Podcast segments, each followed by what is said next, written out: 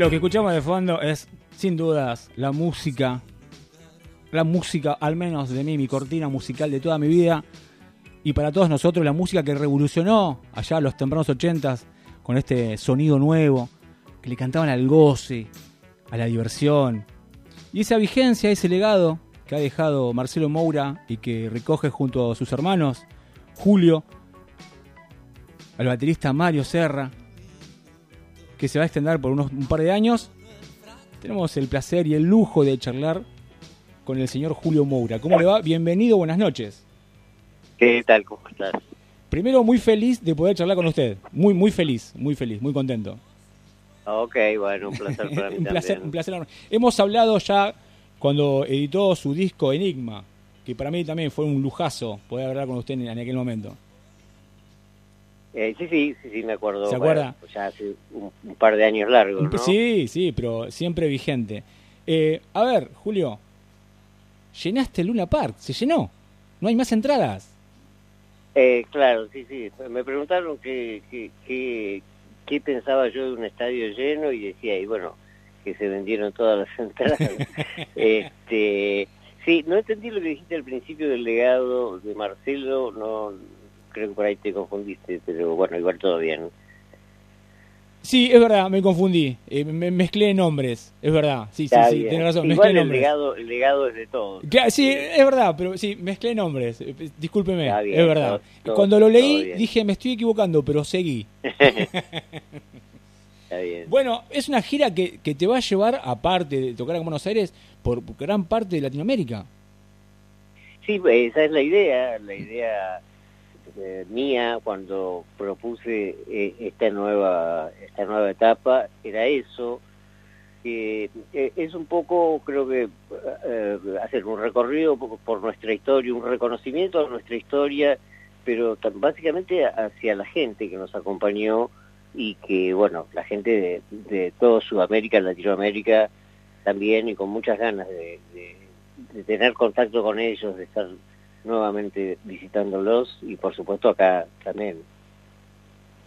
¿Cómo, cómo, ¿Cómo es la reacción de la gente cuando, o al menos lo que sentís vos desde arriba del escenario cuando, cuando los ve tocar, tanto a vos? Y mira, sí, en esta nueva etapa yo eh, creo que la idea de esta vuelta más que una idea fue una sensación que tuve que era como que había como una necesidad de volver a compartir cosas y los primeros shows que hicimos acá eh, sinceramente sentí eso, o sea, Mm. las ganas que tenía la gente de, de participar, escucharlos cantar eh, con tanto entusiasmo.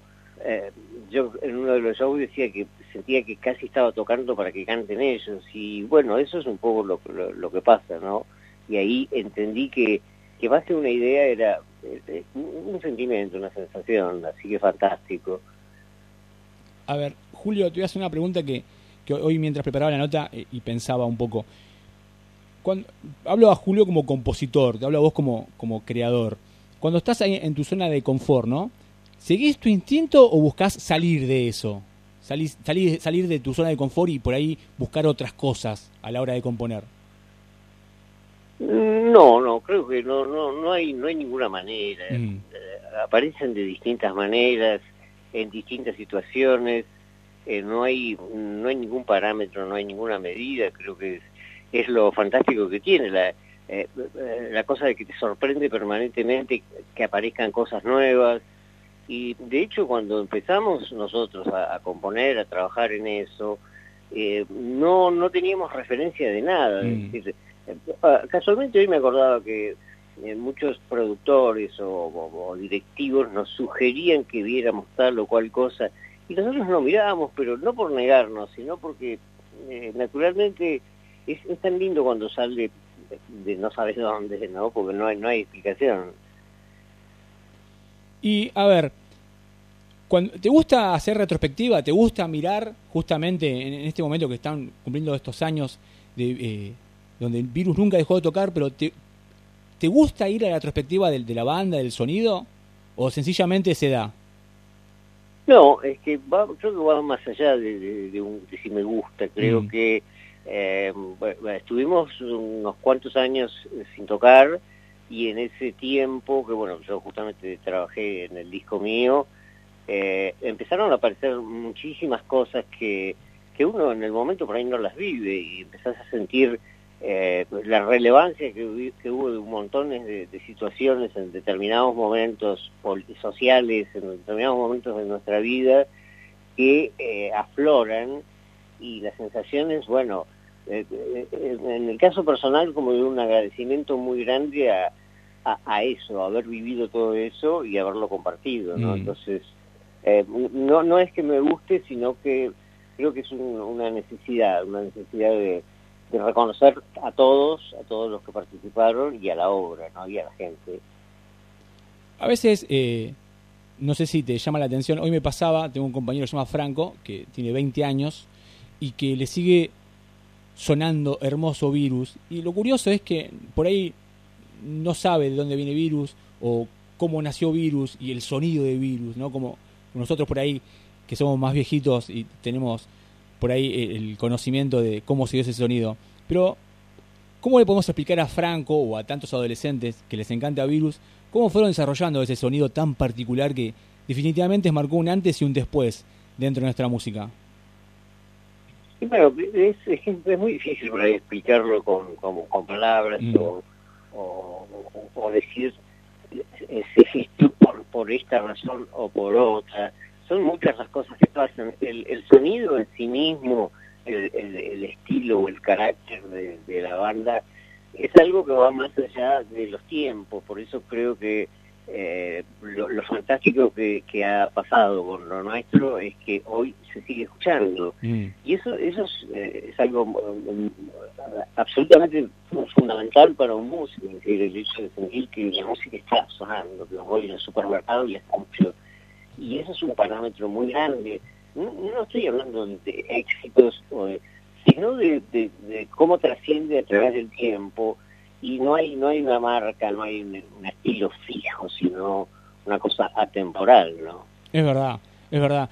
Es como que la, obra de Virus no tiene no tiene fecha de vencimiento, o al menos no se ve se ve a, lo largo de, de, ese horizonte. Eh, claro, claro, yo creo que un, poco, eh, por eso te decía, creo que lo, lo maravilloso es eso, sentir que me pasa a mí mismo que escucho letras que hemos hecho hace muchos años y las identifico hoy con montones de cosas y con la música lo mismo.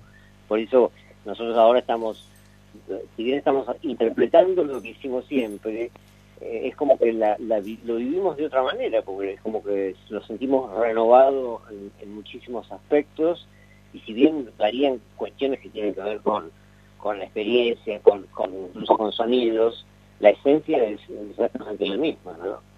Ahí decías de letras y de canciones y por supuesto que eso también nos marca un poco la personalidad de la banda. No sé, historias como cuando hicieron el primer disco, Guado Guado, y por ahí la compañía no quería que, que la letra fuese así y que cambiaran un poco el, la letra de la canción. E, eso es verdad, ¿no?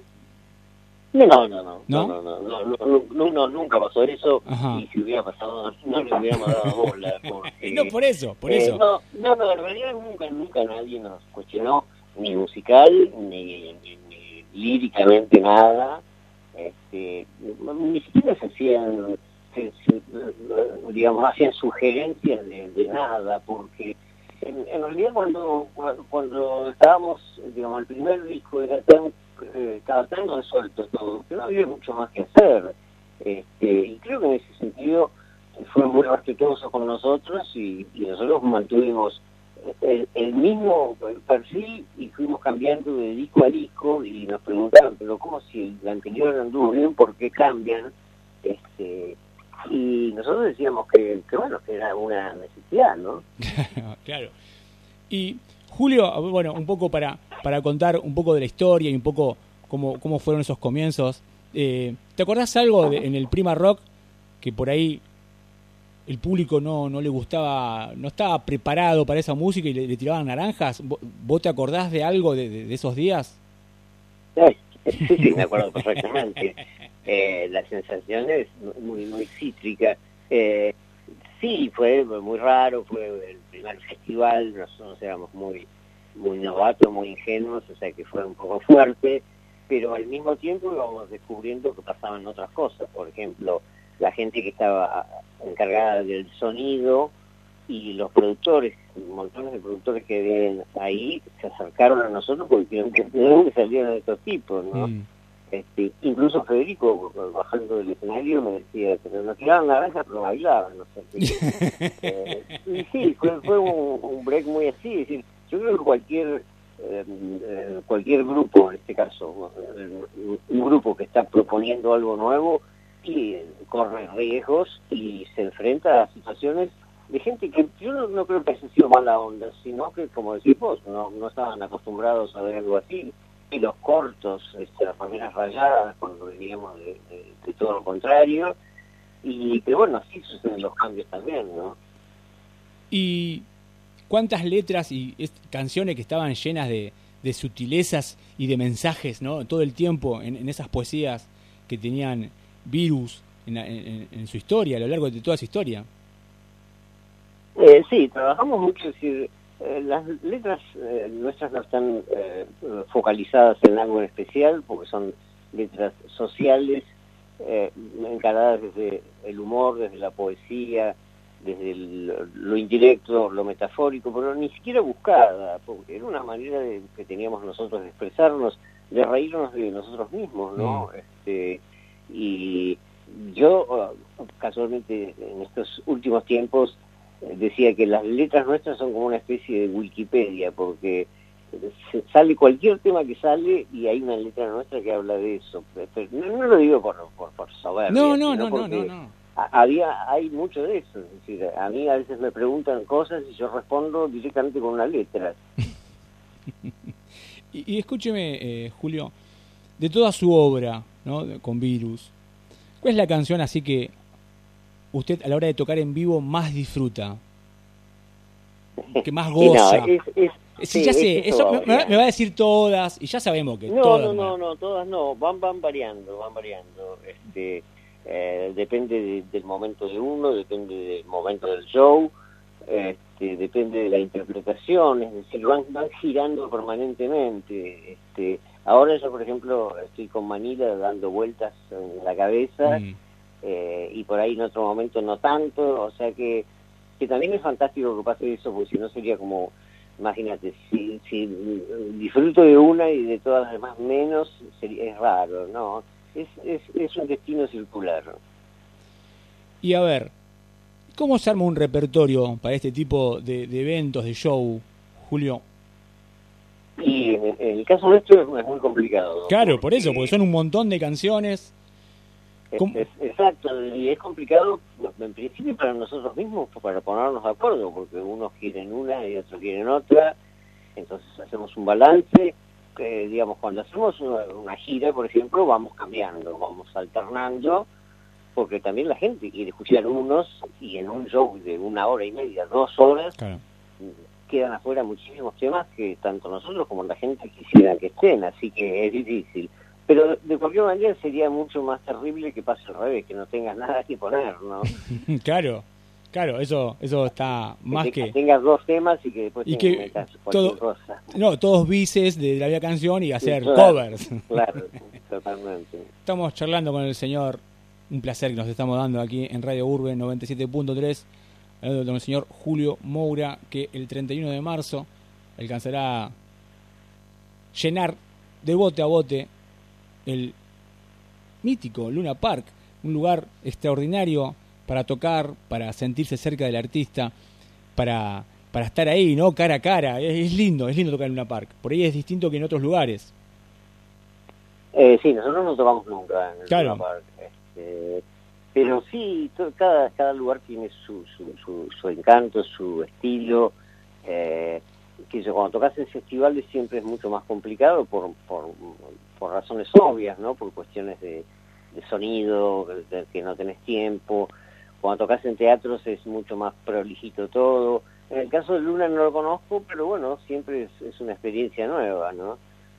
¿Qué, tipo de, material, esto es por ahí una pregunta más, más personal, pero ¿qué, tipo de material hay dentro suyo, Julio, que, que te permite por ahí hacer todo lo que haces? ¿Material en qué sentido? espiritual, artístico, lo, lo, que usted quiera. ¿De qué está hecho realmente Julio Moura? Bueno, es, es que es algo difícil. Yo mm. creo que eh, siendo adolescente, preadolescente, yo ya sabía que iba a encarar esto sin saber dónde iba a terminar, por supuesto, pero ya tenía perfilado un, un lugar de mi vida que, que, no lo iba a abandonar, dejé el colegio, dejé todo, este, y naturalmente mi primer, que digamos, hay muchas maneras de relacionarse con la música, eh, el mío fue el contacto con la composición, cuando empecé a componer me di cuenta que era un mundo que me atrapaba muchísimo y, bueno, lo fantástico es que hoy, tantos años después, me sigue sorprendiendo el hecho de descubrir cosas nuevas, de descubrir tonos nuevos, es una cosa muy muy loca, ¿no? Pero creo que es lo fantástico que tiene la música, es, es interminable y nunca vas a terminar de aprender de todo, porque no es imposible, ¿no? Así que no sé, qué sé yo, es, es, como la inspiración, es algo que no, no, no se puede explicar. Eh, Picasso lo decía bien, me preguntaron cuál era ese momento de inspiración y dijo, y realmente no sé porque siempre me agarra trabajando. muy buena, muy buena. Es que es así, muy buena. Es así ¿no? yo, yo justo iba a llevar una, una pregunta que hace poco eh, escuché eh, decir a un tal Kate Richards, o a responder a un tal Kate Richards, que le preguntaron, y se, lo, y se la trasladó a usted, ¿Cómo, ¿Cómo convive la dualidad del artista dentro suyo? ¿No? ¿Cómo, cómo hace para convivir la dualidad del artista? De, vivir ¿no? nuestra realidad y componer canciones y que esas cosas se amalgamen en algún momento. Y es, es, es todo un desafío, es decir, la vida cotidiana mí es una vida muy normal, soy una persona así como muy, muy tranquila, este, justamente creo que el, el mundo de la música me lleva a, una cuestión muy, muy cerrada, muy ostracista, muy personal y muy individual, entonces eh, después tengo ganas de hacer cosas completamente eh, todo lo contrario, compartir, ver fútbol, este, eh, pero no, no, es, no es fácil por ahí convivir con, con un músico porque yo si a las 2 de la mañana se me ocurre algo me levanto y me puedo tocar el piano y bueno, la persona que esté conmigo no la pasa muy bien, pero es, difícil explicarlo, es difícil. Creo que yo no, no soy de los que dicen que se nace con un don o no, se nace con un, con un perfil y uno lo agarra y lo encarga hasta donde puede.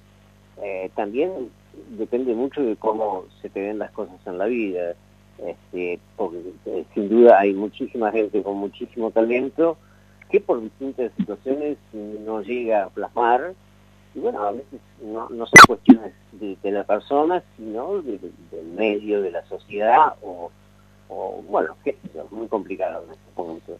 Si hoy se encontraría con, con Julio Moura y estamos en el año 83, ¿qué le diría?